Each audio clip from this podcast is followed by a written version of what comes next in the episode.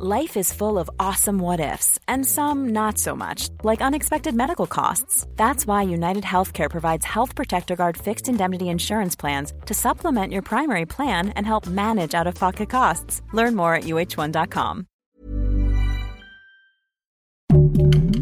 Heraldo Podcast, un lugar para tus oídos. Hoy, en primera plana, ¿pagas tenencia? Si tu respuesta es no, probablemente pronto tendrás que hacerlo. Esto es Primera Plana de El Heraldo de México.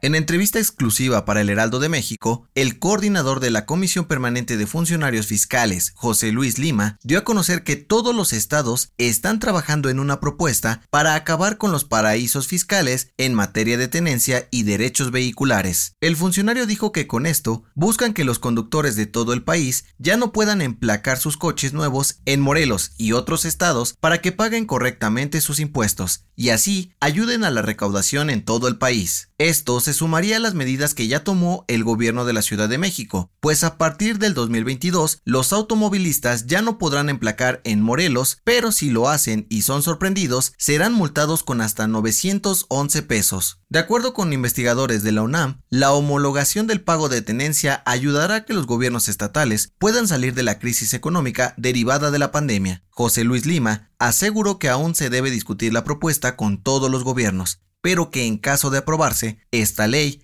entraría en vigor a partir del 2023, con información de Laura Quintero. ¿Quieres las mejores noticias al alcance de tus oídos? Siga Primera Plana en Spotify y entérate de la información más importante.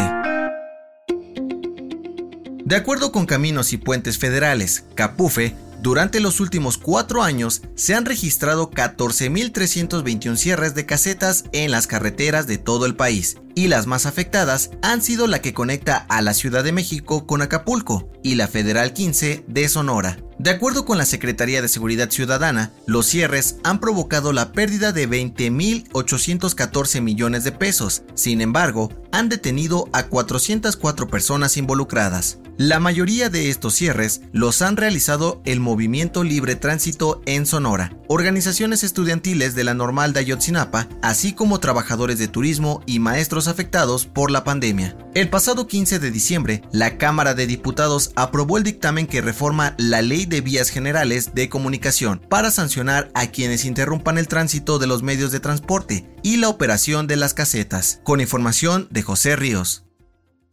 El presidente del Consejo Ciudadano para la Seguridad y la Justicia, Salvador Guerrero, informó que detectaron una nueva modalidad de extorsión en la Ciudad de México, la cual llaman Págame mi celular. Los delincuentes aprovechan para tropezar o chocar con personas distraídas en la calle, dejando caer un celular que ya está descompuesto. Cuando lo levantan, aseguran que no sirve, reclaman a la víctima por ser los responsables y exigen un pago inmediato. De acuerdo con el funcionario, ya han detectado al menos cinco grupos de delincuentes que operan en las calles de la capital, por lo que pidió a los ciudadanos tener cuidado con ellos, especialmente en esta época decembrina. Además, recomendó no negociar ni discutir con nadie a pesar de las exigencias y llamar a la policía capitalina para que acudan a revisar la situación. Con información de Almaquio García.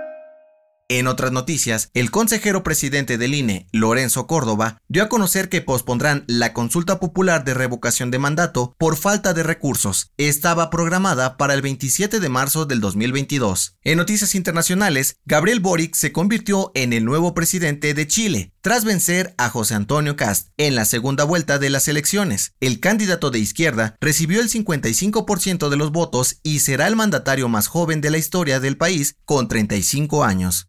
Y en los espectáculos, Spider-Man No Way Home se convirtió en la tercera película más taquillera en la historia durante su fin de semana de estreno. La cinta recaudó 253 millones de dólares en Estados Unidos y 334 más en todo el mundo. ¿Tú ya fuiste a verla? El dato que cambiará tu día.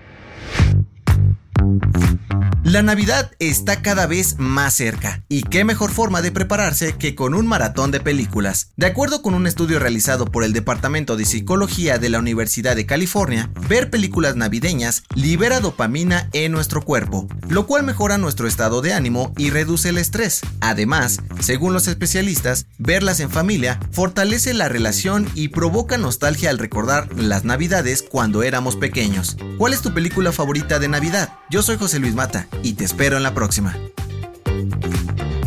Esto fue Primera Plana, un podcast del Heraldo de México. Encuentra nuestra primera plana en el periódico impreso, página web y ahora en podcast. Síguenos en Instagram y TikTok como El Heraldo Podcast y en Facebook, Twitter y YouTube como El Heraldo de México. Hasta mañana.